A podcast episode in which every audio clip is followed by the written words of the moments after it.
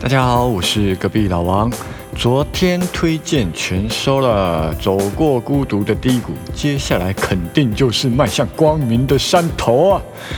昨天拜仁上半场取得两分，开赛之初还被里昂的防守反击打得措手不及。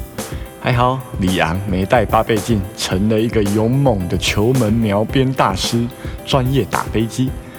完美的避开了每一次进球的机会，踢出了球门那美妙的姿态呀！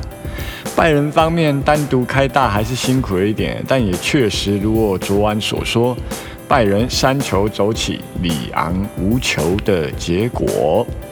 趁着现在这个决赛前的宁静时刻啊，赶紧给大家报告一下重点关注消息。欧洲杯赛的时间，八月二十二号凌晨三点，欧洲联赛杯的决赛，塞维利亚对阵国际米兰；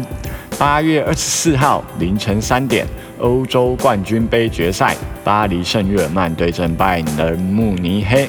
关于五大联赛的开季时间呢？英格兰超级联赛以及西班牙甲级联赛都将于九月十二日开启新的赛季。德国甲级联赛以及意大利甲级联赛将于九月十九日开启新的赛季。至于法国甲级联赛的部分呢，由于新增了三名肺炎的病例，法国足协说推迟了这个揭幕战，可能推迟到九月十六日。那具体的时间将会另行确认。以上是比较重要的关注消息。那由于今天没有什么重要的球赛，所以其实。能关注的也不多，不过凌晨三点十五分有一场意大利的乙级联赛，它的这个升级附加赛的决赛，由斯佩奇卡，诶，更正一下，斯佩奇亚对阵佛洛西诺尼，嗯，佛洛西诺尼，好，三天前的第一回合比赛，斯佩奇亚客场取得一分进球，并且总比分一比零领先。虽然呢，他客场有球，但是今天的赛制并不像这个欧洲杯赛那样有客场进球的优惠，所以说斯佩齐亚他必须保持比分的领先，今天至少要踢平手才能够保证球队晋级意甲联赛。哦，那本场比赛早盘开出斯佩齐亚让平手半球高水位，即时盘降至平手盘的中低水位，就。盘势来说，虽然有所退盘，但是对于斯佩奇亚的胜出给予了盘口上的支持，也保证了最差平手的状况。欧赔方面呢，胜负均有小幅度的升水，唯有和局水位下调了九个 percent，这部分更是给和局的气氛添上了一笔。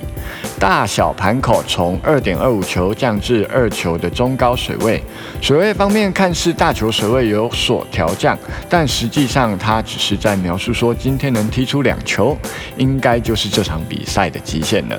大家若是半夜不睡觉，在比赛场中若有因为进球而导致场中的盘口调升至二点五球的话，那我告诉大家不要客气，二点五小球按下去啊，按下去就对了。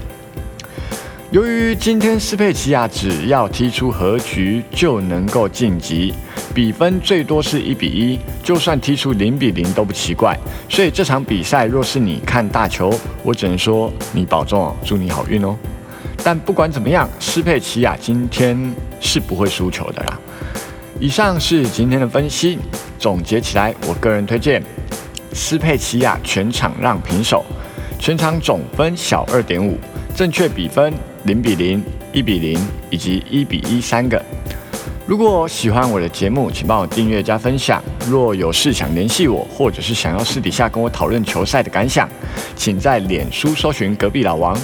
有缘，你就会找到我。大家下次见。